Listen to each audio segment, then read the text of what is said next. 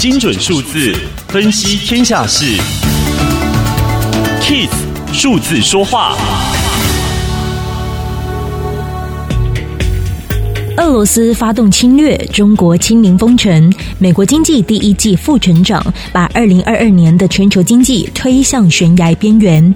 尽管如去年底预言，全球陆续开放大门，但日子已经回不去疫情发生之前了。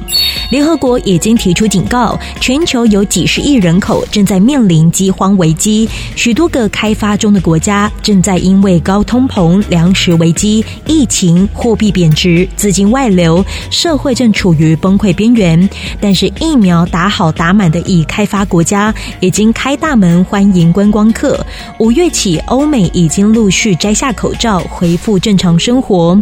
美国直篮 NBA 西区冠军赛，金州勇士队与达拉斯独行侠队吸引了爆满球迷。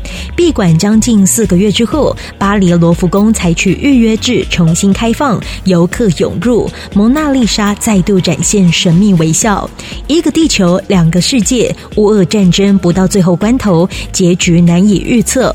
但战争的冲击倒是已经非常明确，像是国际能源贸易版图重组，俄罗斯经济和西方世界脱钩，高通膨导致经济复苏大滑坡。